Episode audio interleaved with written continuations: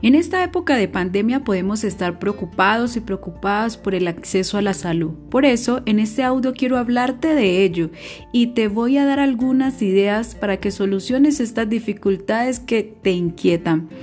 Te pido que te quedes y escuches este audio hasta el final.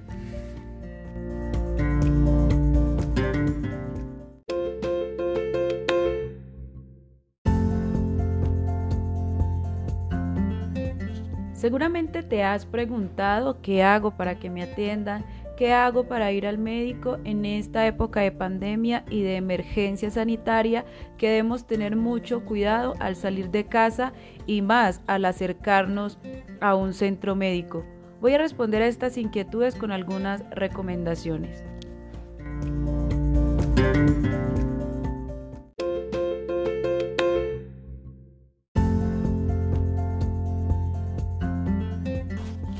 Primero, es necesario que identifiquemos el número de asignación de citas de nuestra EPS. Adjunto te voy a compartir una imagen donde tendremos algunos datos de contacto de algunas EPS. Si te hace falta algún número de contacto, no dudes en comunicarte conmigo.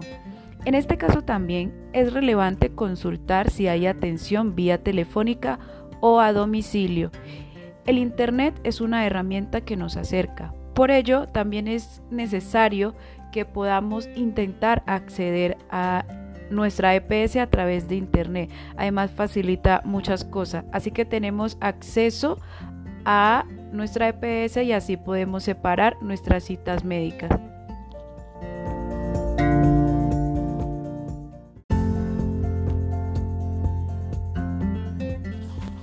Segundo, si necesariamente la cita debe ser presencial, Recuerda y aplica todas las normas de bioseguridad, como usar tapabocas antes de salir de casa. Asegúrate de que cubra desde la nariz hasta el mentón y que quede bien ajustado. Es muy importante que no lo toques durante el tiempo que estés en la calle.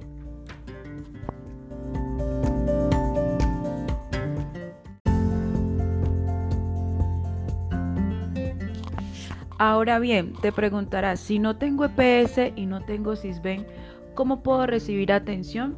En la SURREC Norte tenemos atención priorizada para nuestros niños, madres gestantes y personas con enfermedades crónicas.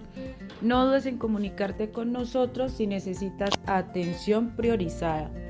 Ahora, no quiero hacer más largo este audio por eso te dejo mi número de contacto 321-520-7174 para que sigamos conversando.